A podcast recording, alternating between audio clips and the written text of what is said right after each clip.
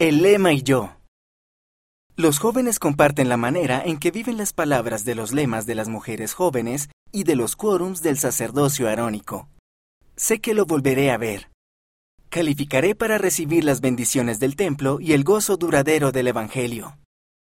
Por Joshua Llamas. Creo que el Señor nos dio familias para que pudiéramos fortalecernos y apoyarnos mutuamente. El Señor también nos dio familias para que no estuviéramos solos, pero cuando mi padre falleció, me sentí muy solo. Mi padre y yo éramos muy unidos, y yo había perdido su ejemplo constante. Sentí que todo lo que podía hacer era llorar, pero una noche decidí orar. Sentí en mi corazón que el Espíritu me decía que no estaba solo. Conozco el plan de salvación. Gracias a la expiación de Jesucristo volveré a ver a mi Padre. El conocimiento de que las familias pueden estar juntas para siempre es muy importante para mí. Sé que podemos ser una familia eterna porque mis padres fueron sellados en el templo.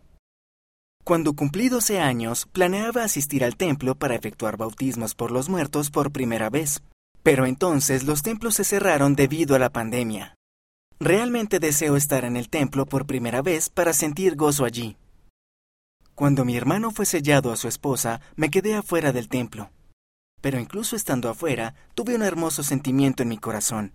Así que puedo imaginar lo que se debe sentir al estar adentro. Mi familia me ha dicho que el templo es el lugar donde podemos deleitarnos en el plan perfecto que Dios ha preparado para nosotros. También he aprendido de las enseñanzas de los profetas que allí puedo hacer convenios sagrados. Cada convenio que hacemos en el templo es de vital importancia. Recibí mi recomendación para el templo y estoy ansioso por usarla. Sé que un día, cuando sea sellado a mi futura esposa, podré tener mi propia familia eterna. El autor vive en Culiacán, México.